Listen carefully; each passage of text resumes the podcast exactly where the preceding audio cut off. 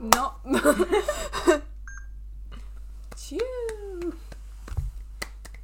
Estamos con vídeo, Wow. pero el audio lo hemos puesto unos segundos antes. Bueno, más o menos era coordinado, creo yo. Me va a tocar editar. Ya. bueno. No va a ir que opina entonces. Eh, hoy tenemos. Nos. Ahora me siento observada. Dios mío. Este episodio igual no sale tan bien. ¿Te quieres?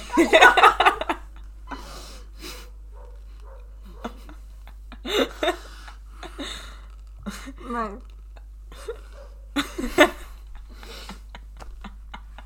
Hay un chucho labrando. Vale, ya se ha callado. Dudo que se oiga. Sería muy hardcore. Pero bueno. Eso significa que tu micrófono es muy bueno. O que es muy malo porque cap- capta todo. Bueno, pues eso, que ahora nos vemos las caras. Bueno, nos veis las caras. Exacto. Porque hemos añadido vídeos y todo sale bien. Mira. Yo soy animalista, pero como se... pero como siga, la verdad. A seguir ladrando cuanto más te quejes. También es verdad. Bueno, eh, hoy tenemos un tema que llevamos hablando Sofía y yo desde... Bueno, primero, ¿estás bien? Yo no. Ya. Cuéntame, ¿cómo llevas tu mental breakdown? Es que ya que está, ya que todo esto gira en torno a Twitter, un poco, bastante. Sí. Ayer puse unos 41 tweets. si no fueron más. Creo que fueron 41 que los conté. Esto no es broma, los conté. yo poniendo dependientes. Vale, esto no tiene nada que ver con Twitter, pero yo poniendo dependientes soy como un tío. Yo tengo los pendientes allí. Vale, pero yo.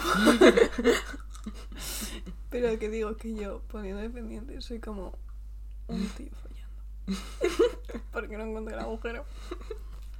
Vale, pero bueno. Sí que no todos sois así. Supongo. Espero por no venir vuestras novias o vuestros ligas, la verdad. Pero bueno, no me meto ahí. No, no quiero saberlo. Por Mira, favor, cuidad bien de vuestras 29 novias. segundos 34. Aún son más de los que parecen. Me da igual. Em, yo ayer me di un mental breakdown. Y como no, me puse a hablar por Twitter. Hmm. Que yo no me había enterado de esto hasta esta mañana. Hmm. Bueno, o sea, yo había visto tweets, pero no había visto todos los tweets. Es que, a ver. No sé por qué siempre acabo girándole a Twitter. Porque es más espontáneo. Y a la gente le da igual. O sea, es que la gente ve a alguien diciendo, oh, madre mía, no puedo más, me voy a matar. Y es como, ah, sí, bueno. retweet. Exacto. O si no es como, ah, bueno, ¿qué le vamos a hacer? Y se va al siguiente tweet. Eso hago yo a una tía. Que no para de subir tweets. Es que todo el mundo en tweet, sube tweets depresivos. Sí. O de enamorados. Exacto. ¿Has visto al tío este que subía tweets de su novia? O sea, de su novia, de la chica que le gustaba. Y de repente estos días estaba subiendo tweets como, es que no puede ser. No sé qué. El que tiene una foto del filósofo. Sí, Mm. Me conexión. Me encanta esa cuenta. a mí también. Es tan maravillosa, es tan yo. Es como muy... Sobre Muy todo los tweets de fútbol. Eso no. Y es que encima subía canciones, letras de canciones, Ujú. que a mí me han... O sea, no me han dedicado, pero típico que te dicen, esta canción me recuerda a ti. No es que te la dediquen, pero Ujú. es bonito. Pues subí una que, que me dijeron eso. No voy a decir la canción, por si acaso. Subía mucho los babasónicos. Pero no, voy a decir cuál. Bueno, se ve que la mayoría estábamos despechados esta semana. Yo creo que no estábamos despechados, estamos enamorados, pero tenemos mala suerte. Sí. Porque no somos Shakira. Ya. Bueno. No, Yo sí, pero no es que yo soy más Taylor. es verdad. Yo, No pueden llamarme Taylor desde que me he hecho el flequillo. pero porque sí quedas. O sea, yo lo, yo lo entiendo. Yo también. Es más cuando me pinto los labios. Sí, Si Sí. no, no, yo no lo veo tanto si no voy con la- los labios pintados. yo lo que digo, si te vuelves a hacer coleta, sí que también se te vería más Taylor Swift. Ayer por la tarde fui con coleta. Y me enamoré de un tío en la biblioteca. Qué bueno estaba. Siempre pasa. Lo juro. O sea, acá Hay gente muy guapa en la biblioteca. yo. Eh, Sí, sí, de hecho, De hecho, sí. tendrías que contar tus historias en la biblioteca. Me han pasado tantas, solo tres. Y una no llegaba a ser historia, pero tampoco. Tampoco me parece mal. Porque es como que voy a idealizar a esa persona. Y voy a quedarme con una imagen mental de la idealización. Y no voy a seguir por ahí. Porque no va a pasar nada más. Muy bien. Está todo- Es todo mental. Porque cuando se fue, le viese por la puerta, porque yo estaba al lado de la puerta. Y me giré a mi amiga y le dije, es que todos, se van por la- todos los amores de mi vida se van por una puerta. y hasta, hasta el día de hoy sigo diciéndolo. Eso fue ayer. Así que, Esperemos que no se vayan por la ventana. no, esa soy yo. Sería- es un poco más trágico. Yo soy Adela. No sé cuánta gente ha visto el vídeo este de un tío de internet que hace como si la casa de Bernarda Alba fuera un, un, un programa de Sálvame o algo así, no sé cómo era. Y empezaban... Es que te lo voy a buscar. Presenta el tema, no quiero hablar más de cómo estoy. ¿Mm? Que presentes el tema, tía. Ay, perdón. Bueno, hemos hablado de Taylor. Sofía se parece a Taylor. ¿Y qué es Taylor? Una chica triste. Pues hoy vamos a hablar de las chicas tristes. Porque nosotras. Bueno, Sofía, tú mientras buscas el vídeo, ¿te consideras una chica triste? Antes sí, ahora yo creo que ya no tanto. Antes más. Es que. ¿Dónde puedo mirar ¿Yo? lo que he visto? Que no lo veo. Ah, espérate, ya sé, ya sé, ya sé. Ah, bueno. Es que. Espera. Anuncio a las 14 personas que no he contestado por Insta. No es nada personal. Sigamos. Que me mato esto a mí. No creo que soy una chica triste. No creo que soy una chica triste. No. Y tampoco creo que sea una persona frágil. Porque ahora está Vale, encontré el vídeo. Es de Bruno SPT. Este los he visto. Es que es tan bueno. tan bueno. Bueno, ahora sí. Chicas tristes. Es que Este te... Sí. Hay que decir una cosa, los dos episodios que vamos a grabar hoy, ella se ha preparado los temas. Yo uno lo he dejado a medias y el otro no he puesto nada en el documento. o sea, yo vengo aquí como Manolo por su casa. Pero es que es mi casa. es verdad. Sigamos. Pero es que luego también al final desarrollamos los temas como nos viene en gana. Entonces nos pasamos los guiones un poco por el forro. Bueno, A veces. a veces. Tampoco llevamos tantos. Sigamos. Es verdad. Nos lo pasamos en el primero, en el segundo y en el tercer. en los últimos los hemos hecho bien. Sí. Escuchároslos. Eso, que son los que menos escuchas, escuchas tienen, de verdad. Es que estoy mirando hacia la pantalla en vez de hacia la lente. Yo también porque me estoy mirando a mí misma. ¿Qué te piensas? Yo solo me sé mirar a mí misma. Hoy estaba hablando con una amiga de eso, de que a mí me gusta que me miren de frente o en tres cuartos. No me gusta que me miren de perfil. Y, y una persona me dijo un día que la mayoría de veces que ha hablado conmigo solo me podía ver de perfil. y casi me echa a llorar ahí mismo. Y él en plan, pero que no es nada malo si tu perfil es muy bonito. Yo así, no, no. Pero ya estamos aceptando, hay que aceptar las cosas. Es que ya he aceptado que no voy a salir bien en fotos. O sea, en fotos despist las típicas fotos despistadas esas. No, a sales bien o tú, ves, o tú te ves mal. Es que a mí se me ha duda últimamente. Ya. Porque el otro día me hice una foto de estas que dices, podría estar en un sticker. Y dije, a ver, no es algo fea, pero es que obviamente la foto está hecha para salir mal, pero dentro de lo que cabe no es algo tan mal. Exacto, es como, no Entonces- es algo feo, pero tampoco es algo guapa. Es como si llega a esta conclusión de que esas fotos que nosotros vemos y decimos son horribles, no son tan horribles. Simplemente tenemos una autoestima un poco mala. Es Un que poco. la cosa es que Poco. ahora yo no tengo la autoestima mal. En plan, estoy como bastante neutral. y ayer que me puse a llorar. Entonces, obviamente no, pero Ya, pero también fue por otras cosas. ya, es que eso es horrible. Pero bueno. Tampoco me puse a llorar. Me dio un mental porque tenía muchas ideas en la cabeza. Que decía, que dije que las iba a soltar aquí en el podcast, pero yo estoy en blanco. A ver, en el momento en que nos pongamos a hablar. Llevamos 10 minutos, chicas tristes, venga. es que, en fin. Vamos a forzar esto. Porque si No, no, tampoco es forzar. A ver, es que tenemos un montón de cosas que decir sobre este tema, entonces yo creo que... Vale, hemos comenzado diciendo que a ti te comparan mucho con Taylor Swift. sí. Vale. Ahora. Pero yo, a ver, Sí. es como que digo, no, no me parezco tanto a Taylor. Pero es mentira, porque yo creo que.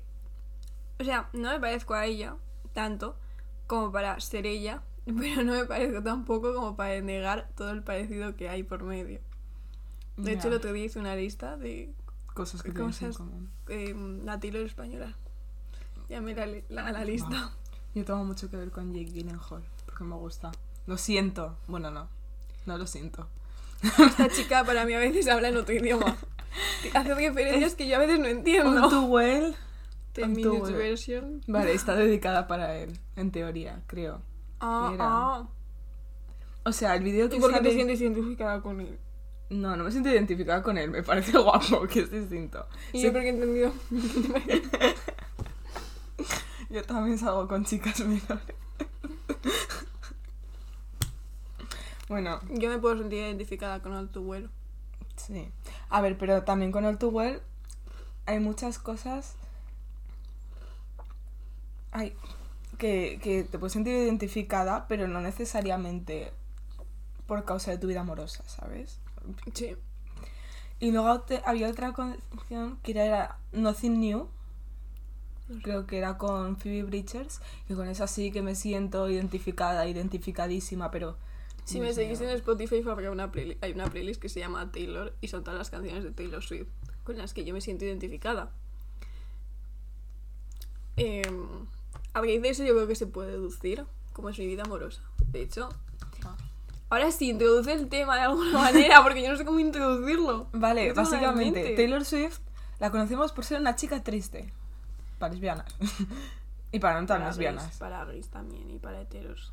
Para todo el mundo menos para tíos heteros. Exacto. Realmente sí. Mira, os voy a decir canciones más así que me siento identificada, perdón, y ya nos podemos. The Way I Love You, Better Man, Champagne Problems, um, Owls, All Too Well, porque está All Too Well dos veces. Porque una es la corta y otra es la larga. Al ver, me había fijado, digo, what the fuck. Get, a- Get Away Car, Paper Games, The Buah, Man. The, The Man a mí me dio un... Buah, en fin. sí. Red, I Bet You Think About Me y Daylight. Wow. Las demás también, pero no tanto. Bueno, Lo que iba a decir es que hay como tres chicas principales que son chicas tristes. Que son eh, Taylor Swift, Lana del Rey y Mitski. con Lana del Rey. Ahora hablaremos de ella porque está muy ligada a un tema que queríamos desarrollar de esto. Pero yo... La pedofilia. Eh, sí, eh, vamos a hablar sobre la mirada masculina, que tiene bastante que ver con la pedofilia, tristemente. Pero bueno, eh, yo me siento identificada con Mitski, porque Mitski, Joder, me da fuerte la tía. porque mira, por un lado, Yo no he escuchado a Minsky más allá de tres canciones, así que no tengo ni idea. yo he escuchado todos los álbumes y, Ya, ya lo sé, ya. y me he vuelto loca. Y es que, o sea, con Taylor Swift siento que es como para una persona que su vida amorosa está ocurriendo, ¿sabes? Tienes que tener experiencias amorosas para escuchar muchas de las canciones de Taylor Swift y decir, Buah, es que soy yo y pienso en él o pienso en ella. Cuando me acuerdo de esta línea, no sé qué. Pero Sí. que Lana del Rey es como. O sea, que es que Misky es como la primera etapa de tu vida. Lana, eh, Taylor Swift, la segunda, y Lana Del Rey es la mujer de 50 años am- amargada, como la bien querida. Es que yo no la veo tan amargada. Yo la veo como. No, yo tampoco, pero es un poco mujer divorciada. A ver, yo es que Lana del Rey la veo como Pero... adolescente que todavía no ha Ah, desarrollado vamos a aclarar autoestima. una cosa. Vamos a aclarar una cosa. Nos gusta Lana Del Rey. Sí. Que la vamos música. a criticar, pero no la nos gusta. Vamos a criticar el fandom, más que todo. Como a Jesucristo. De hecho, todos los que vamos a decir ahora, en plan Misky, Lana y Taylor, no, no nos cae bien el fandom. Bueno, el Misky no lo sé porque... Mitski- es que Mitski es Mitski gente deprimida que sí, vive en por su eso. casa. Por eso, pero en plan, Lana y, Lana y Taylor se ha señalado a sí misma para... Para los podcasts Lana- listeners. Lana y Taylor es como... ¿Qué iba a decir? Así que nos gusta, pero, y- pero no nos gusta Los su fandom. fandom. Es un poco como Jesucristo. Mentira, que tengo... No nos gusta el fandom de Jesucristo hace unos siglos. Bueno, con- Depende de qué gente es. ya también. Que nos vamos. Exacto. Bueno, a ver, no sé si habréis visto los memes estos típicos de cuando estás haciéndole daño a alguien, me estás, le estás haciendo daño a esto. Y es como un conejito súper mono. O los típicos memes encima de un dibujo de una mujer tirada Mm. que dice de repente, soy una chica frágil y débil y necesi- y necesito que me trates bien. O algo de ese tipo. No sé si Sí. me estoy explicando. ¿Qué piensas de esos memes? ¿Te sientes identificada hasta cierto punto? Depende del meme. O sea, yo me siento identificada con la nueva esta cosa de me querrías si fuese una cucaracha. Porque yo eso lo hago. o sea, pero con lo de chica frágil y tal, no, es como que me da mucho de decir. mm, la gente tiene muchos problemas. Sí. Es que sin- con el adjetivo de frágil nunca me he sentido identificada. Yo sí. Porque creo que me cuesta mucho como el llegar a mi límite. Pero una vez que llego a mi límite, una vez que llego a mi límite, es como y todo se, se- no se destroza. Pero es que, claro, también esto es una cosa. Tú eres una persona taciturna o iracunda. ¿Tienes más a la tristeza o a, a- o a la ira? Depende de cómo me pilla ambas. Es que yo suelo tirar más para la ira. Es que yo me, me pongo triste y luego me enfado. Yo al revés. Yo me enfado, medito en ello y digo, esto es horrible y me echo a llorar. Bueno, es que tampoco lloro tanto, ya lo he dicho. Porque yo muchas veces que me enfado y luego hago la mayor idiotez del mundo, en plan... la- o sea, la mayor contradicción en plan de... Te están diciendo, oye, quiero esto. Y tú dices, no, yo quiero lo otro. Y os enfadáis, os dejáis de hablar, cosas así. Y luego tú te quedas sentada en tu cama, triste, y dices... ¿Por qué he dicho que no lo quería? Sí, sí lo quería. Es que Y yo no entonces- eso. Yo sí. Yo sí lo hago bastante. Promiscua. lo hago bastante. O sea, lo hacía bastante. Hace como un mes y pico que no me pasa nada. Pero porque mi, mi vida du- durante un mes y pico ha sido bastante. Solo he estudiado y he llorado. No sé qué ha pasado. Estudiante de segundo de bachiller promedio, supongo. Ya, Es que a mí me lleva pasando ese 17 años. Yo bueno, no. tampoco tanto. Yo no. de esto- yo quiero hablar en un episodio de esto. Sí. de los estudios, porque a mí se me tiene como una imagen mental de chica buena que estudia que nunca ha sido así. Yo he copiado más exámenes.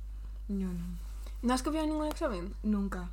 Es que lo sabía, el otro día lo estaba pensando, digo, guau, Sofía, seguro que no ha copiado ningún examen. Nunca. Yo he pasado copias. Y además estaban mal, porque eran de mates. A mí esto me pasó en tecnología, pero bueno, como al tío le daba igual, dijo, es que no lo quiero hacer, simplemente y yo, vale, pues toma. Pero estaba mal que le di a boleo todo, ¿sabes? Pero mm, sí, yo copiaba mucho, de hecho, eh, literatura de cuarto de la ESO. bueno, a ver, me lo Entonces, en estudiaba. cuarto de la ESO, en la situación en la que estábamos, era súper fácil copiar. Que no se te acercaba a nadie. No, mi profesor sí que se acercaba, pero por otras situaciones, porque pues, era una movida que contaré en otro episodio. Pero por así decirlo, solo voy a decir que yo en...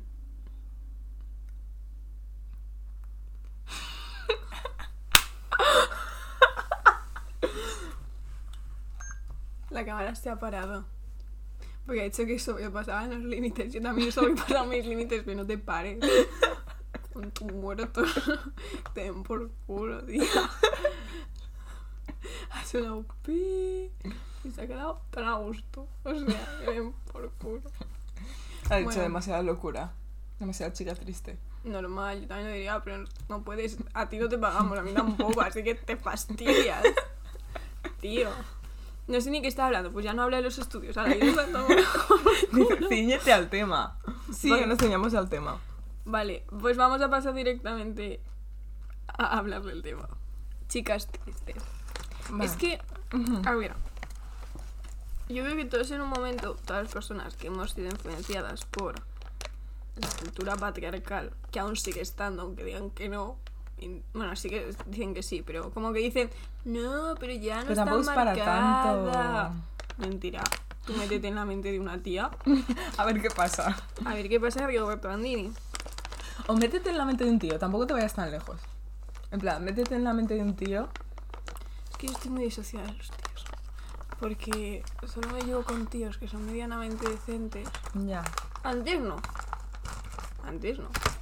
Antes yo era la típica de se va con el más gilipollas que encuentra. Y total, ¿qué me has dado? Y no va a pasar nada. Es que mi experiencia. Uy. Yo no hablo mucho con chicos. En en general. Vale, esto va a sonar súper mal, pero es que Los veo desde lejos. Y los veo. Y veo cómo se comportan. Y digo. mm. Creo que ha pasado por mi vida, tío, que se ha vuelto un poco más feminista. Wow. Wow. Por, Bueno, por lo menos. Por lo menos. no ha pasado tantas veces, pero sí que es verdad que alguna vez ha pasado y tampoco ha habido tantos, así que yo creo que... Entonces, hablando de lo de tener un- una mente como de... Estar influida por el patriarcado. Sí, yo en mi caso viene mucho por cosas... O sea, yo no recuerdo de pequeña haber tenido ningún, pers- ningún pensamiento misógino. Pero yo un día decidí leer libros. Ojito. Leer libros, ver películas y no sé, no sé qué más decidí hacer. Y de pronto tenía pens- pensamientos misóginos.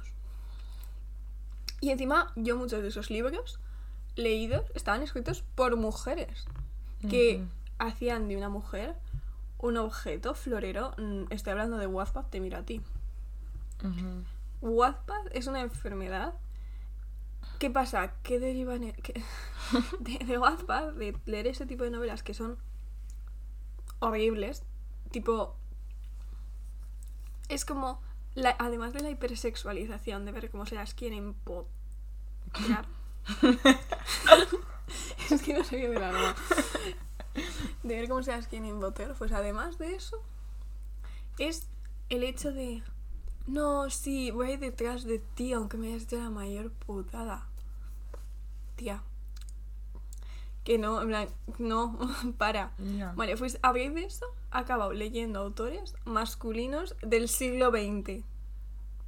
Que es mil veces peor. Sí. Porque no es como que lo veas al, al canto, porque no es como porque está más normalizado Sí, en nuestra mente, porque al fin y al cabo es la cultura que ha habido. Exacto. Entonces, tú, claro, tú te vas y lees a Milan Kundera y de pronto lees como habla de la- del personaje principal en plan de... Es, hay una cosa... No tengo aquí el libro, pero básicamente ella dijo en, dice al principio de la novela que echa de menos que los hombres no le miren por la calle, porque ya es mayor y ya no... Como que ya no le, le miran los hombres por la calle y además está como casada. No sé si estaba casada o tenía una relación como muy cercana. Y entonces dice eso, que ya los hombres no le miran por la calle. Y se lo dice a su pareja en plan de súper triste del palo. Es que ya no me miran por la calle. Y era como que cuando tú estás enamorado, como que todo se cerraba y era como que la única mirada era esa y no te miraban más hombres. Y yo cuando leí dijo, eso dije, ¿por qué me siento identificada con esto? Sí. ¿Por qué me tengo que sentir identificada con estar frustrada porque no me miran más hombres por la calle? ¿Qué tipo de problemas tengo en la cabeza? Me Que esto también sale en todo lo que sé sobre el amor de Alderton. De que, te- de que dicen lo de como que, que tienes un problema si tienes una pareja y quieres como ligar con otra gente. Entonces es como esa perspectiva de verte como un hombre de promiscuo al fin y al cabo. Es una imagen un poco de ser chica ¿La pero- santa o la zorra? Sí, yo soy la zorra. Yo la santa, pero porque me han puesto ahí.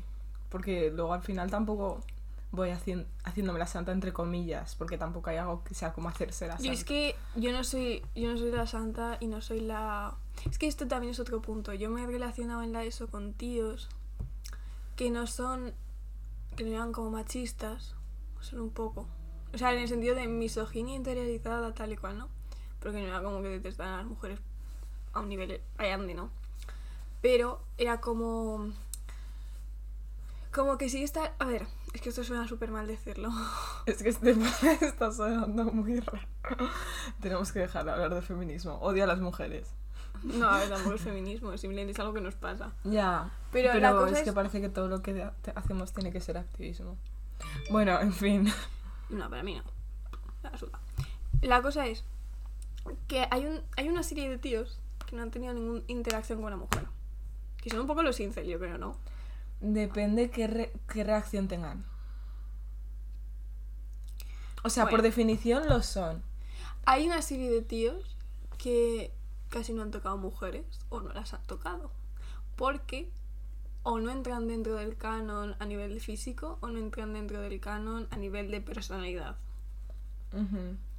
Entonces, este tipo de tíos Es que los incels creen que la- no consideramos la parte de la personalidad. Eso es. Vale, pues entonces sí. Entonces sí que cuadra. Porque luego se te enfadan y te tratan en plan de... Eso es, un que- incel. Es eso que no sé qué, es que tal. Y es como, tío, literalmente no me gusta ni tu personalidad. Eres muy soso. Entonces, que igual son buenísimas personas, pero fuera de ese papel. De... Entonces, como que yo me he relacionado con, con esa gente durante la ESO y se te acabe con, se- o sea, se, te, me, se me acabó considera- considerando y se me sigue considerando en algún, para algunas personas como tiene cara de buena, pero es una zorra. y yo me quedé ahí como que todo el mundo era todo el mundo en plan de no, no, si Sofía es una santa. Y luego hablaban conmigo cinco minutos y lo de santa se me iba a piqué. Pero tampoco decía burradas, porque... ya, sí, también. Eh, pero tampoco decía cosas súper exageradas de decir, wow, he hecho muchas cosas. No, tenía 14 años. Tenía 14 años. Wow. Leo Wattpad. Ya, pero no es lo mismo. La o sea, sí, pero, pero no. Porque aún en ese momento no había hecho nada. Literalmente no había hecho nada en Mm. ese momento con 14. Wow. wow. Cuántas cosas me han pasado en bachiller. Cuántas cosas me han pasado en bachiller. Esta mañana estaba pensando en eso. ¿En cuántas cosas te han pasado en bachiller? Sí, en lo que he cambiado del principio del año pasado a este. Yo también. De eso tenemos que hablar en un episodio Sí. solo de Es que de tenemos que hablar de muchas cosas y se nos entremezclan todas. Total, que hay como una huella social en nuestra mente que hace que muchas mujeres de forma inconsciente tengan este tipo de comportamientos donde podemos llegar a sentir que en nuestra mente hay una especie de hombre que nos observa. Y visualizamos, o sea, y sentimos que nos autovisualizamos, o sea, tenemos un hombre Nos- en nuestra mente, Nos visualizamos desde la perspectiva de las- desde la que nos vería un hombre. algo así, súper raro. Pero yo lo leí el otro día de una tía que Sí. lo puso ¿Sabes, y fue como wow. ¿Sabes la frase esta de eh, eres un hombre mirándote en los Sí, pies"? eso, eso es lo que... Era de Margaret Atwood, puede ser. No me acuerdo. Es que, o sea, había una escritora que había escrito una frase Es que sobre ella y es eso se así. hizo viral en TikTok. Y es verdad. Es que es así porque, o sea, muchas veces hacemos cosas inconscientemente y muchas veces las formas de atracción o de atraer a alguien, a veces, es, esto es súper heavy, pero tú haces la prueba solo por curiosidad que yo la hice un día. Esto suena súper mal, pero es que es en serio. Es- Esto es en serio. Por ejemplo, los. ¿Os acordáis de la tendencia esta de los fuck me eyes? Sí. Vale, pues es ese rollo, ese tipo de cosas que las ha inventado el hombre porque le gusta al hombre, pero es que lo peor es que en el día en el que estamos Funciona. siguen funcionando y tú te quedas en plan de, pero me estás vacilando siglo XXI. ¿Cómo puede ser que siga funcionando una cosa como esta? Es que si ellos no hacen la introspectiva, pues.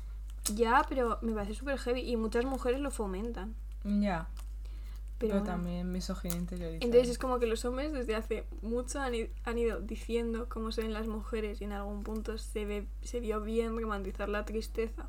Ese es el otro punto, la tristeza. ¿Por qué? Y de ahí, tristes. chicas tristes. Qué bien lo he unido todo. Muy bien. Lo de chicas tristes, o sea, no sé realmente de dónde viene.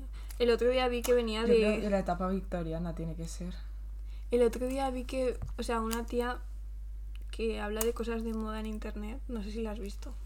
Que se- está sentada en una silla que siempre lleva vestidos monísimos. Sí, que va como muy grosita, muy Ah, grosita sí, y la he tal. visto. Le- Estaba viendo vídeos de ella antes, de hecho. La amo. Es genial. Sí, es buenísima. Entonces, en un vídeo dijo como que la. como que venía del cuadro este de Ofelia. De. Sí. Rossetti. Eso, siempre lo confundo con el otro. El otro era su marido. Eso es lo mejor. ¿Cómo? Sí. Bien. No, no, Ros. No, entonces no era de Rossetti. Yo, ¿de quién hice el trabajo? No lo sé.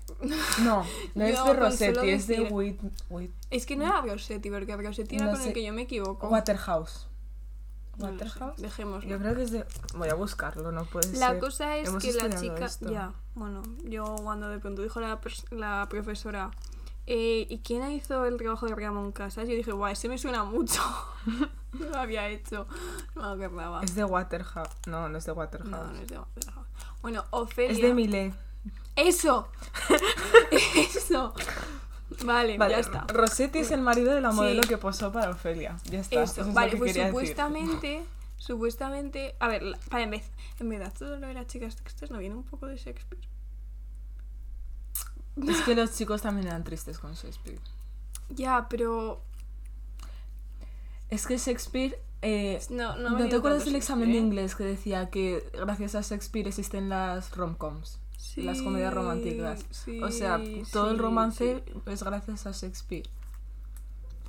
Solo me he Él no, teni- él no tenía. Yo no me he leído ninguna. Yo no tenía la intención de hacer esto, yo estoy segura. Bueno, te lo va de los celos. Y trata en plan de los celos que tiene el tío y cómo acaba matando a la mujer y a... creo que No sé si acaba muriendo él también. Buah, el libro que me está Buah, os acabo de un mucho de.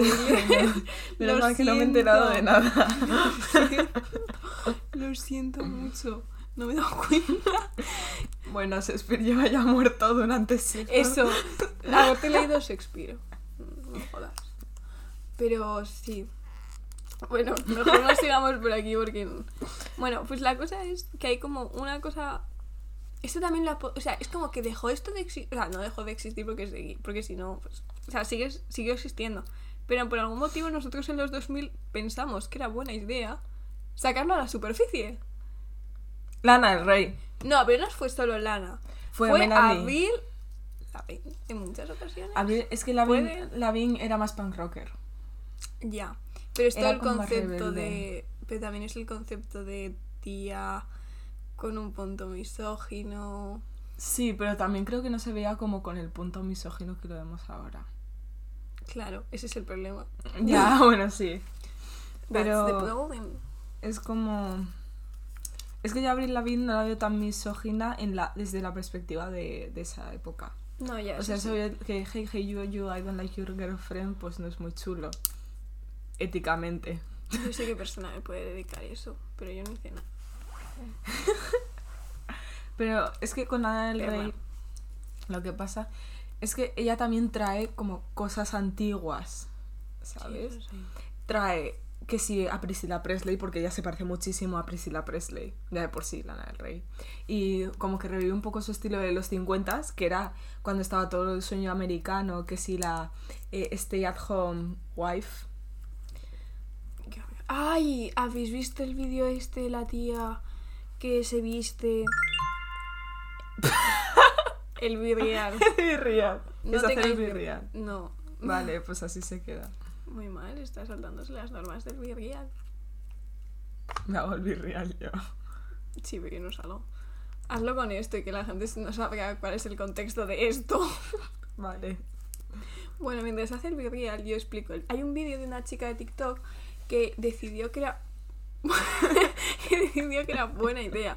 Decir, como, mientras no sé quién se va a trabajar, yo me he visto como una mujer del. si- de- no sé, se vistió como un poco de los 60. Sí. Y se puso a lavar los platos y a hacer la comida. Y es como, tía, a ver, si una mujer se quiere quedar en la casa, siendo ama de casa y haciendo la comida, muy bien por ella, pero que no te obliguen. Y no lo hagas en plan como Soy mejor que obligatorio. los demás. Exacto. Es como, tío, no, por favor. Eh, A ver, a mí también me gustaría quedarme en mi casa y lavar los platos y... O sea, quiero decir que mi mayor preocupación sea lavar los platos y hacer la comida. Pero es que no lo va a ser. Es que lo tengo está clarísimo. Yo es que no podría. Plan, sería incapaz. A ver, yo quiero hacer mis cosas. Pero es que el estar en mi casa todo el día también me daría tiempo a hacer mis A ver, cosas. también te digo una cosa. Yo si, por ejemplo, estuviese con una persona que trabaja bastante y la casa no la pisa, haría la comida. Pero, Exacto. Pero sí. por decencia, de la misma manera que no esperaría menos que si fuese al revés, él hiciese la Exacto, comida, no me exacto. jodas. Pero a mí me gustaría trabajar porque también, la por un lado, independencia económica. Sí, ay, me hizo muchísima gracia porque yo esto no lo sabía, pero parece ser, o sea, a raíz de comentarios que puso la gente en este tweet, parece ser que hay gente que, imaginemos que trabaja una y el otro no, porque sé que está ocupando de la casa porque ha perdido trabajo o lo que sea. Le pasa dinero el que está cobrando Eso por lo trabajo de ama de casa y yo eso lo veo, pero en plan, que debería ser así. Porque es un trabajo. Es que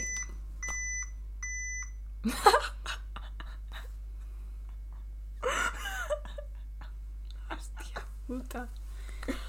Vale, pues nos ha traicionado la cámara, chicos. Pero si te has estado cargando una hora, ¿qué me cuentas? Hijo de puta. Literalmente igual vamos a tener que posponer que haya vídeo dentro de un episodio. Y nosotras atacadas porque nos está grabando una cámara. Literalmente somos... Vamos. Vale, pues a partir de ahora haremos el episodio bien y digno. Pues sí, y dentro de... O sea, la semana que viene igual hay vídeo. Pero esta no. Igual. Igual. Bueno, la semana que viene, dependiendo. ¿Por qué? Dependiendo qué episodio subamos. Porque ahora vamos a grabar dos. Ya, pero que hagamos la semana que viene que ya sea con cámara. Sí, vale. Pues eso decía. El- Claro, pero es que uno de estos tiene que ser para abril. Ya, bueno, es verdad. Bueno, la cosa es, no sé si se me escucha. verdad. ¿Se te escu- habla? Hola. Sí. La cosa es que no puedo meter el cargador. Ahora. No, ahora no. Sigue hablando. Vale, perdón. Pues la cosa. Es que ya me, ya me he perdido. ¿Os acordáis cuando se puso de moda lo de estás escrito por un hombre o por una mujer? Yo estoy escrita. Yo, escri- yo o estoy escrita. No, yo estoy escrita por una mujer escrita por un hombre. Mm. Y no sé si me gusta o no. De hecho, de hecho no mucho. Mira, una patillota para mí. Wow, vale. Yo, dos yo creo que fui escrita por una mujer. Es escrita por una Yo fui mujer. escrita por una mujer, es que lo, o sea, lo tengo clarísimo. Yo antes lo tenía claro que era por una mujer, pero ahora, cuanto más pasa el tiempo, digo. No. Y Es que decía. Es que también he pensado. Vale, ¿qué identifica una persona que esté escrita por una mujer versus la que esté escrita por un hombre? Hmm. Y es como. Hasta cierto punto es que te atengas a ciertas. como ciertos estándares que ya existen. Y no sé. si- me sentido creo que- fuera de lugar en general en todo. creo que cada día que pasa, voy siendo más escrita por una mujer que por un hombre. Como que en el proceso de desarrollo de mi persona, ahora mismo estoy siendo escrita por Silvia Plath. Pues sí que pega como mujer escrita por un hombre. Que sí, pero porque es una mujer. O sea, esto lo he dicho mucho. Yo soy una Mujer de del 50. siglo XX. Y está ahí intentando llegar a ser una mujer del siglo XXI. Es que Esto lo he dicho yo muchas veces. yo soy mujer de los años 70 adelantada a su tiempo. Sí. ¿Qué vamos a hacer? Yo no, yo no. Pero es por toda la cultura que he recibido, o sea, es en plan, si lees libros de autores guargos del siglo XX, no vas a ser, o sea, puedes, pero en tu etapa de crecimiento es muy complicado como luego. Ya. A ver, yo lo que me he metido tampoco ha sido muy bueno. Pero siempre ha sido, he estado como muy consciente de mis pensamientos. En plan, de decir, mm, ay, pues a mí no me gusta el rosa, no sé qué, no sé cuántos. Y ser consciente de que eso es misógino y pensarlo. O sea, misógino en el sentido de, me voy a alejar de lo femenino, Hmm. porque lo femenino me da asco. Siempre he sido como muy consciente de eso. Pero desde pequeña. Yo no. Yo no sé en qué momento tomé conciencia, no me acuerdo. Es que, a ver. Es como que yo, como persona, sé lo que está bien y sé lo que está mal y tengo muchos pensamientos que están como mal, pero al mismo tiempo no veo que estén tan mal. Porque es como que también llegar al punto que ahora consideran feminista es a veces un poco loco, porque a veces consideran cosas que yo, con las que no estoy de acuerdo. Y no estoy hablando de lo más básico, estoy hablando de cosas, obviamente lo más básico de igualdad y tal, sí, pero es como que siento que hay en cosas que están traspasando los límites, que yo, es como que a veces pienso que hay mujeres que no quieren ser mujeres, quieren ser hombres y quieren hacerle lo mismo que les han hecho. Esto es lo que estuvimos hablando el otro día en clase, que hemos tomado la senda feminista por las manos de querer hacer las cosas igual de mal que las estaban haciendo los hombres. en Pensando vez que de- están bien. Exacto, pensando en eso como en poder. Por ejemplo, sí, como por ejemplo el acceder a puestos de, de jefaza, ¿no? Como lo, que se dice de la girl boss, cuando realmente lo que estás haciendo es eh, imponer tu poder sobre otros y probablemente eso cause muchas desigualdades. Y no estamos hablando solamente de jerarquías en una pirámide de decir, ah, vale, pues yo te mando a ti, no, sino decir económicamente, socialmente, porque al final todo forma parte de un sistema más grande. El Yo creo que- de Kant. Yo creo que la gente se vio, uy, perdón, Uy. se vio la película esta de No soy un hombre fácil y dijo esto es feminismo. Bueno, no es feminismo, no, no soy un hombre fácil, no es feminismo. Eh, me la comencé a ver y, y me aburrí. Ay, pero a mí, no- a mí no me disgustó, en plan, a mí me parece entretenido. Pero es que me lo oí hace tiempo, entonces tampoco te sabría decir. Quizás ahora me la veo y digo, wow, qué chula. Yo me la vi hace unos años. A ver, es una película que está bien en el sentido de ves cómo sería... O sea, las mujeres toman el puesto de los hombres, no hay una igualdad. Es un poco lo que digo. Y tú lo ves y dices, a ver, no está bien, porque Ya. están haciendo lo mismo. Es como un poco, toma, me has fastidiado no sé cuántos siglos, ahora te fastidio a ti. Exacto. Y a mí eso no me parece bien. Ya, a mí tampoco. Pero también porque tenemos una idea de empoderamiento muy extraña, que al final también se acerca a esta manera de la mirada masculina. Sí, porque es que esto yo lo siento mucho. Es como que a veces te empoderan, te, te empoderan y es como. Es como la frase esta de el feminismo lo han inventado los tíos para follarse a más tías. Eh, Que la dice Celine en Before the Sunrise. Sí, y es como, tía, no. O sea, no es eso, porque no fue así, pero entiendo perfectamente tu punto y siento que el punto que tienes es que tienes toda la razón del mundo, porque hay veces que se siente así, en plan de... Porque hacéis como... Es como que muchas veces hay cosas, hay, hay tías que dicen que son feministas y luego solo hacen cosas como para contentar o seguir gustándole a los hombres. Ya, pero eso también es que todo es introspección al final con estas cosas. Y la mirada masculina es algo de lo que es muy difícil salirse porque, ah, o sea, la mirada masculina cubre eh, tu manera de comportarte, tu manera de verte, tu manera de todo, de pensar incluso, porque que alguien se meta dentro de tu mente es muy heavy, Es muy muy heavy, incluso tu manera de vivir tu sexualidad, que es algo muy privado, muy íntimo. Ya, es y que sí. incluso de esa manera eh, seas como seas o sea sea cual sea tu orientación sexual tu las prácticas que tú lleves a cabo se puede tomar o sea se puede ver desde una manera desde la mirada masculina y utilizarlo en favor de ella Sí. Me he liado. Pero sí, creo que lo entiendo. También decir que han impuesto como unas... han o sea, el patriarcado no solo afecta a las mujeres, porque también al imponer según qué cosas también se han impuesto a ellos otras Sí. cosas. Es como que un día yo le estaba diciendo a un tío, a Pepe, Pepe, Pepe Arga- Romano, ¿era? Sí. Pepe Romano, Pepe sí. Romano, yo le estaba contando pues problemas que tiene el patriarcado. Y él dijo, ya, pero en ese caso no, también no nos afecta también a nosotros. Y es como, that is the point. Ese es el punto que también afecta a los Sí, tíos. Es que yo no sé desde qué momento se han pensado que eso no les afecta a ellos. Es que Es que.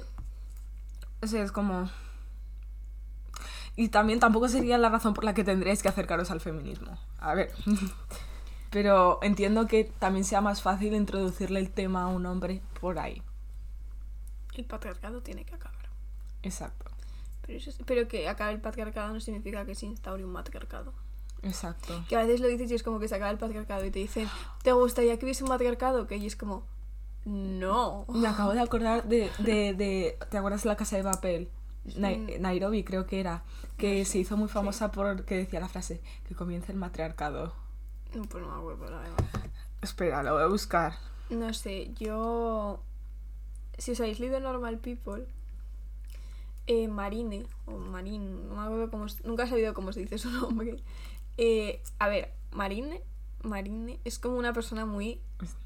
Ya, ya. Empieza el matriarcado. Ah, sí, ya. Es como que. Es que no, no me acuerdo de la casa de papel ya casi. La cosa es que ese personaje estudia historia y es como muy de ciencias políticas. Y tiene, está como con una persona. Nunca me acabé el libro, así que no sé cómo acaba. Me lo tengo que acabar. Entonces está con una persona.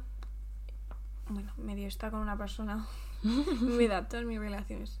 Bueno, todas no, pero como que todas mis relaciones en general se basan un poco en la dinámica de con él y Mariana. Al menos hasta la mitad del libro.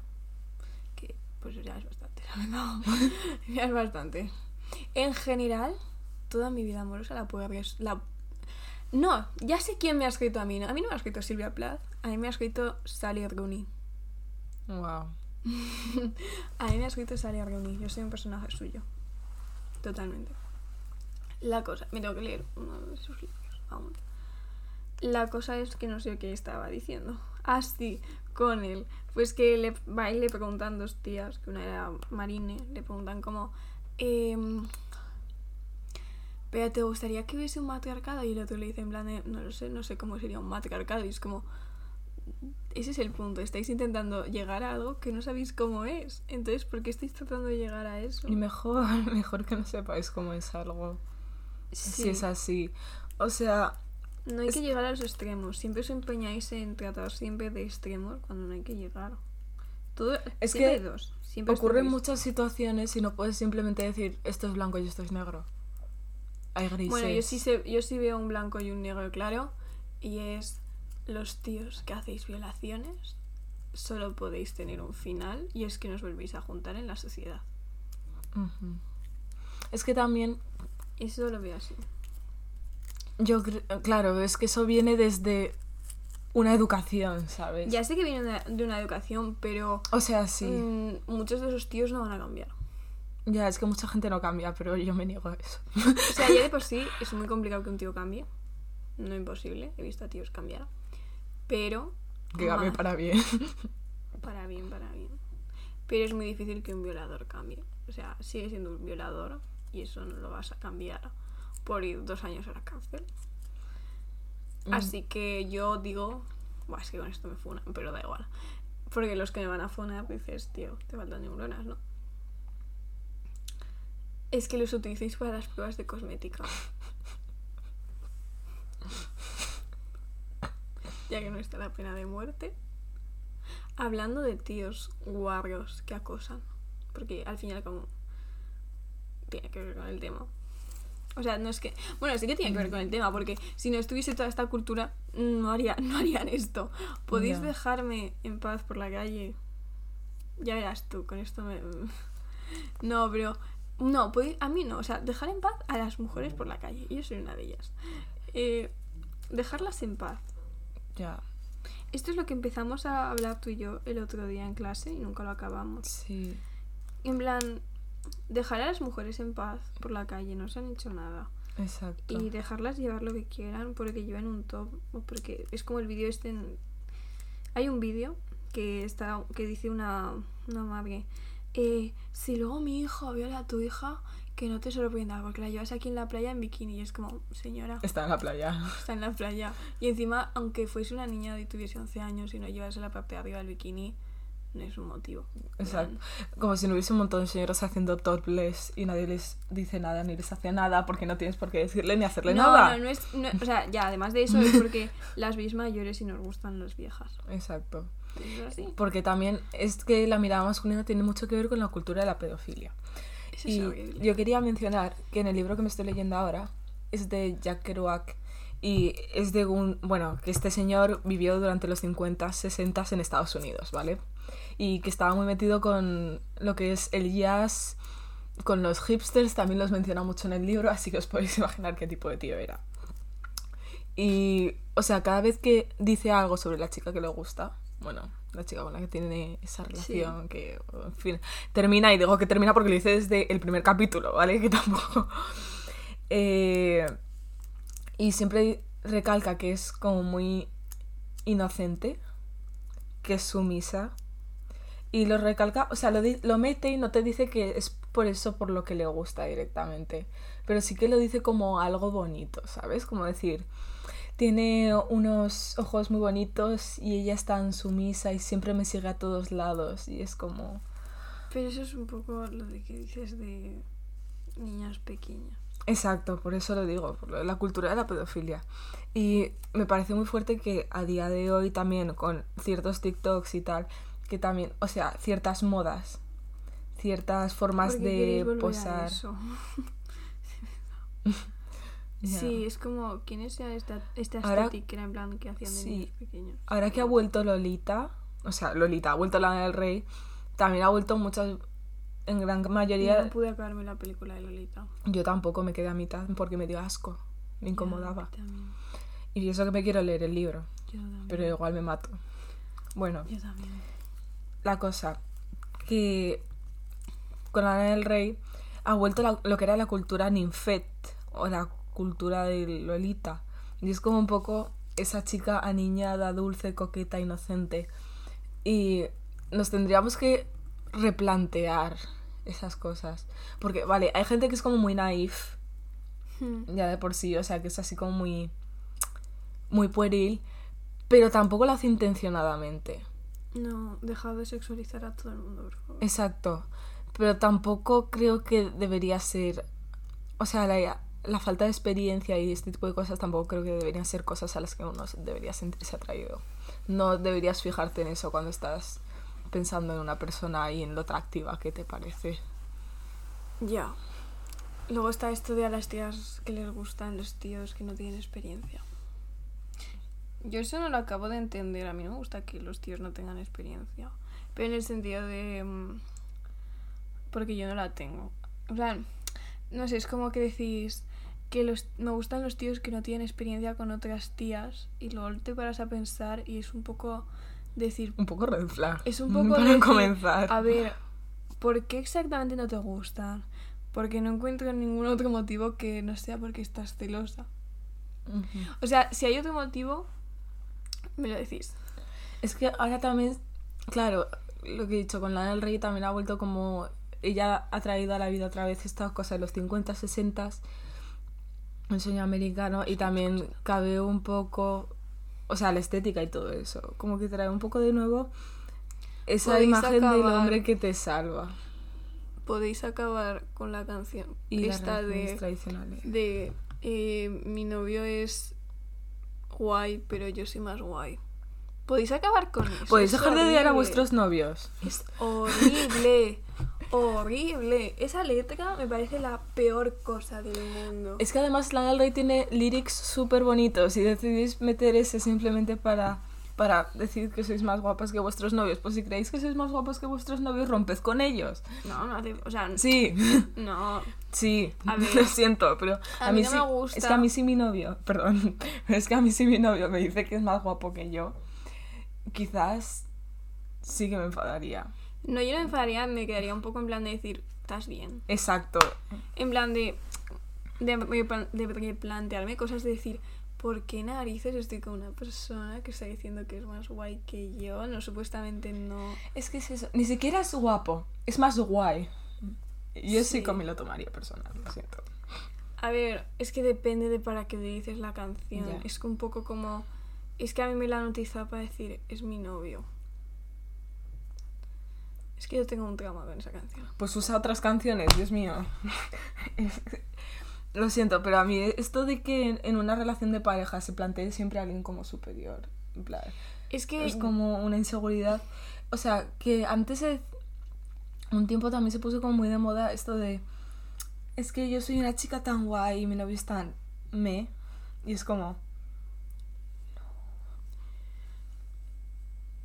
Es que volvemos al tema de la gente quiere a su pareja o quiere la relación. ya. Y muchas veces es quiere la relación.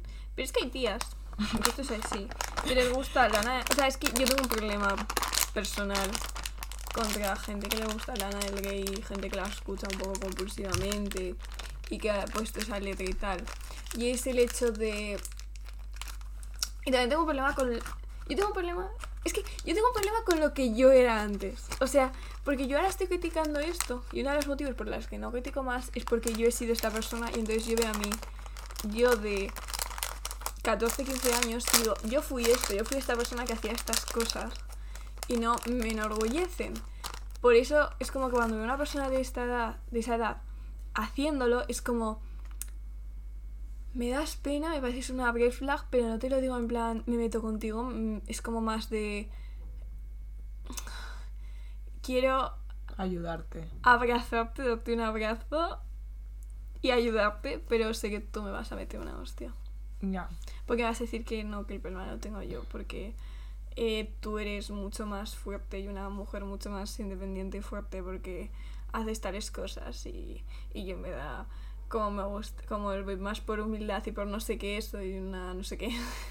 y es como, no, no, Ya. chicas, el amor nos hace débiles. Exacto. Esto es así. Esto vuelve a entrar en lo de las chicas tristes, que se ha puesto muy de moda como decir, es que soy una chica débil, yo una chica frágil, y es como, No igual simplemente eres una persona con mm, problemas mentales o quizás simplemente sientes emociones como el resto de la gente. O sea, quizás no eres débil, simplemente te afectan las cosas. Las de emociones no está mal. Exacto. Chicos, Que además, el, o sea, el mismo concepto de débil es como tan estúpido. Es muy estúpido. O sea, yo sí que me he considerado en muchas ocasiones débil hasta que entré en razón y dije, eres tonta. Pero sí, es que, a ver, esto yo lo he dicho muchas veces. eh, iba un poco en la línea de, de todo esto. Yo veo una chica de esas, porque yo fui una chica de esas, que también está con una persona que es mayor que tú. Igual, igual, unos años. Y es como que hay veces que culpáis a los tíos de eso. Y a veces la tienen. No digo que no, ¿eh? No le estoy quitando la culpa a los tíos. Pero muchas veces decís, Buah, esa persona ha salido con un tío mayor que ella, seguro que el tío la manipula. Muchas veces no es así. Y muchas veces, ahora seguramente me cae todo el hate del mundo, pero hay veces que hay tías que van de... Hay tías que son muy listas. Y son muy listas para conseguir lo que quieren. Y pueden parecer mucho más mayores de lo que son. Y no porque sean más maduras, porque si son más maduras, muchas veces que tienes la edad, o sea, tienes la edad mental que de- corresponde a tu edad. Y que te tienes que comportar de esa edad, no que seas más mayor. Luego estoy yo, que yo estoy disociada de mi edad. No sé realmente mi edad. O sea, en el sentido de, sí, tengo 17 años, pero llevo toda mi vida relacionándome con gente un año más mayor o más. Por ser de final de año. Claro. Entonces es como, siempre siento que tengo un año más, más o menos. Pero porque siempre me relaciono con gente más mayor.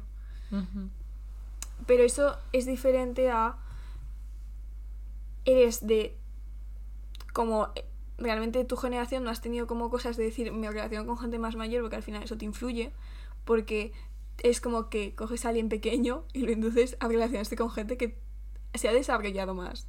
Y te dicen, toma, ahora te las apañas.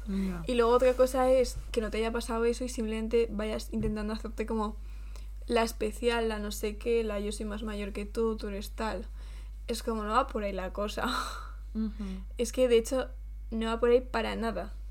Porque no tienen nada que ver. Y es como que la, hay muchas tías que a la hora de ligarse a tíos prefieren ligarse a un tío mayor. Ujú. Porque es como mola más salir con alguien mayor porque fíjate, yo soy más madura y puedo salir con un tío mayor. Y no es así. Y las tías que han salido con un tío más mayor saben esto. Porque luego se han arrepentido y esto es así. Porque no pintas nada con alguien que no... ¿Qué hace alguien de la ESO saliendo con alguien que está a punto de terminar bachiller y se va a meter en la universidad? O que está en la universidad. Es que aquí volvemos con lo de con lo que hemos cambiado en bachiller. Porque es que estos años cambias es- mucho. son como bofetadas. Cada mes que en pasa bachiller cambias es como muchísimo. si hubiesen metido una paliza. Pero muchísimo. Yo veo a gente entrar en bachiller y salir completamente diferente. Me incluyo. Entonces es como... Sí que influye el ciclo. O sea, yo creo que no tenéis que contar en años. Porque a veces los años pues distorsionan mu- mucho. Porque yo que sé, hay personas que han tenido vivencias, se han relacionado con otra gente. Pero lo que sí que va a determinar mucho es el curso en el que estéis. La cosa son las experiencias. Sí, pero el curso en el que estéis entre la eso. Bachiller, o sea, cuando ya salís ya a la universidad, pues yo creo que ya, pues como hay, hay más cambios y ya es más experiencias, porque igual hay alguien de 18 años que se ha puesto a trabajar, y igual alguien de 23 que no ha trabajado en su vida. Y eso va a cambiar mucho la forma de pensar y de ver el mundo. Pero en bachiller, que en general no, o sea, en general la gente no trabaja, siempre hay casos.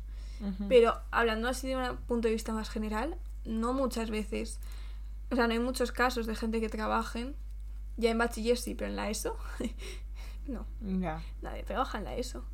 ¿por qué no puedes? No, pero en cuarto. cuarto sí. Depende. Ya, pero en general hay mucha gente con 16 en cuarto. Sí, bueno, eso sí. Claro, pero no es lo mismo. O sea, en primero de la ESO eres un coeo. Aunque ahora vayan de listos, eres un niño. En segundo, también. Ya en tercero igual ves un cambio, pero eso no significa que tengas el mismo cambio que una persona que acaba de salir de segundo. O que vaya a entrar o que esté en, bachiller. Porque es un cambio muy grande el que se pasa en esas edades. Entonces, una persona que está acabando la ESO no puede estar con alguien de, ba- de bachiller. Es que no puedes, vas a acabar con más traumas. Y muchas veces igual no la tiene la culpa el tío, simplemente que eso es muy fuerte también.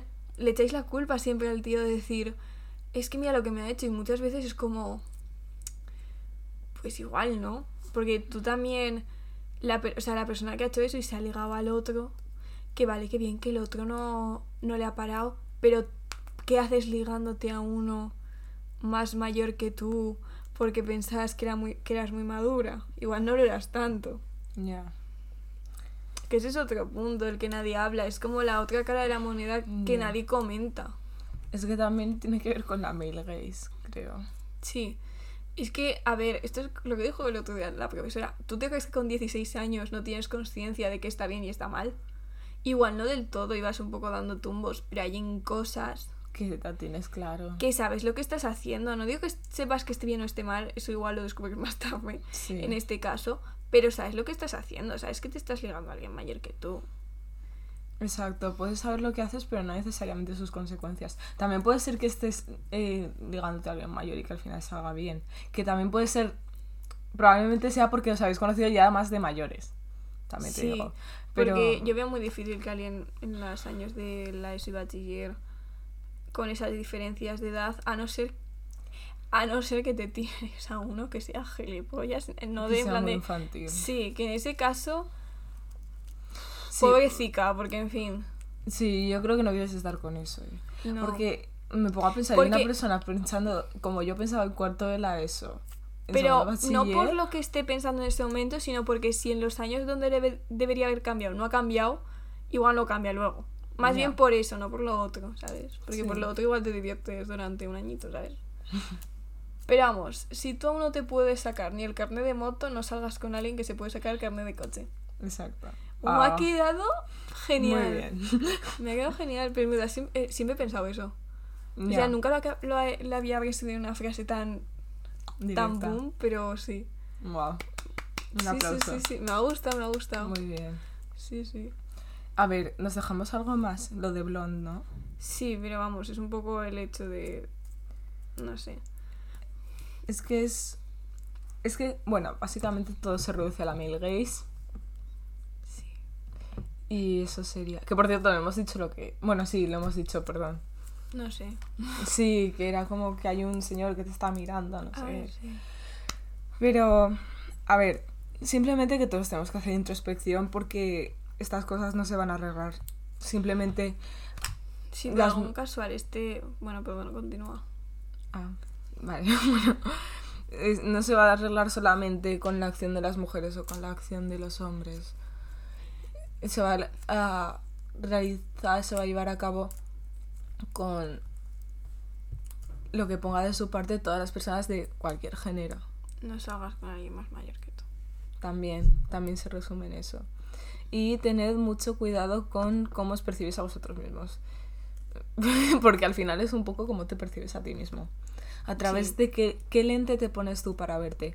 ¿Realmente reflexionas desde tu propia cabeza o lo haces desde la mirada de otra persona? Eres un poco el voyeur, ¿no? Como... Es que hasta cierto punto sí queda morbo. Como...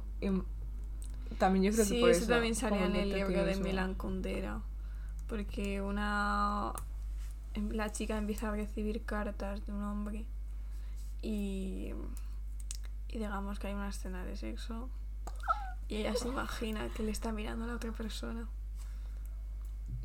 Como las pelis de Almodóvar, que siempre son voyeurs. Es verdad.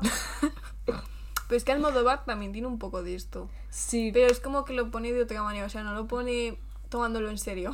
Pero es la mirada. O sea, es. Es que sigue siendo un hombre. sí, pero luego como tiene esos personajes de mujeres muy presentes y la manera de desarrollarlos y tal.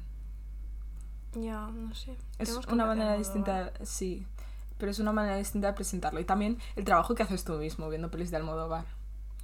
Porque es Ah, como que te lo presenta, pero lo estás viendo y dices, está mal. Sí. Nunca se te ocurriría hacer eso. Porque claro, por ejemplo, habéis, no sé si, no me acuerdo cómo se llama la peli. Kika. En Kika, México. literalmente hay una violación. ¿Serán esas? Sí. Hay Eh, ¿Cuál? En la que el chico este que hace los, los collages, collages, que es voyeur. ¿Qué? eh, Que, que es el... el, el- el que tenía, o sea, la que la sirvienta su hermano era un violador. Sí, ese. es Vale. esa. Pues en esa película literalmente hay una violación, pero tú estás viendo la, la violación y mínimamente, y si mínimamente tienes la cabeza normal, tú estás viendo eso y estás diciendo, esto no es normal, esto no está bien y esto da asco. Pero en el momento en que le pones otro enfoque que no es ese punto como más de no tomarse en serio las cosas que tiene Almodóvar, si tú entras de pronto en otra perspectiva, como por ejemplo la de Blonde, que se la está tomando en serio y lo estás poniendo de una manera Todo en colores eh, neutros, todo en blanco y negro. Con que la tenemos, claro, porque tú ves algo en blanco y negro y lo romantizas de alguna manera. Y Blonde. Romantiza como todas sus, sus escenas. Y si tú ahí metes una escena de, viola- de violación que ahora mismo no recuerdo si la hay, No puede hay- que la haya o puede puede, que- que haya algo parecido. No, pero a- hay escenas de sexo muy incómodas. Sí, eso, eso sí, pero de violación como tal no me acuerdo. Bueno, está el JF Kennedy. Que, Ah, que ah, glu, glu, ah. Bueno, Es sí, que tú es- ves eso. Es- Bueno, esa, esa, esa aún es incómoda y te das cuenta es que algo un- falla. Exacto. Pero hay muchas escenas de sexo en películas que dices, a ver, Ea. es bastante incómodo y no sé por qué nadie se está como quejando de, de lo incómodo que se está viendo Sí. esto. Como la película de Sorrentino, de. Bueno, creo que era Sorrentino. Sí, de Fue la mano de Dios. Hay una escena donde hay una abuela y hay un niño en plan de 16 o 17 años, no me acuerdo qué edad tenía. Bueno, a ver, un niño. Ya me entiendes. Adolescente. Y le hace un oral. You, oh Dios. Y tú Oh. estás viendo eso y tiene la, la misma problemática que todo esto porque no hay ningún tipo de... Se le está tomando no se lo está tomando en serio, te lo está poniendo desde otra perspectiva, porque ahí se está viendo desde la parte de la mujer diciendo, ¿qué haces? ¿Estás loco? ¿Estás haciéndolo mal? No sé qué. Eh, pero de las otras es como nadie dice en la película que eso está mal. Y eso es lo que me preocupa. Ya. ¿Sabes cómo.? ¿Has visto.? Bueno, cualquier película prácticamente en la que salga Harrison Ford. Harrison Ford, creo que se llama. No, sí, sí, Harrison Ford, ¿no? Bueno, espera, un segundo, un segundo. A ver. Tenemos que ir acabando ya. Perdón. que lo sí, es. Harrison Ford, sí. Vale, pues, eh, por ejemplo, como eh, cuando hace de Han Solo en Star Wars, cómo Mm. se come con los ojos a la princesa Leia cuando ya le dice repetidas veces que la deje en paz. Y Sí. él es- sigue insistiendo hasta que parezca que realmente ella solo se estaba haciendo la difícil. O cuando sale haciendo de Indiana Jones Por favor, y es no el nos típico hacemos muchas veces la difícil. entre Hacerse la difícil tiene mucho de esto, en verdad, ¿eh? Porque muchas veces Es no se está haciendo... masculina. Muchas veces no se está haciendo la difícil, simplemente no, No te está quiere. interesada. Y es como, basta, por favor, nadie se está haciendo la difícil. Y dicho esto de hacernos las difíciles, como se ha puesto hoy la cámara, la cámara sí se ha puesto. Tío, de verdad. Ella sí que era una chica triste. Pues sí, porque se ha quedado sin batería. bueno, em, como iba diciendo, Hasta luego, chicos. sí, ahora tenemos que grabar otro. Ea. So, yeah. Chao. Ea, la regula. Grazaría. Cada día.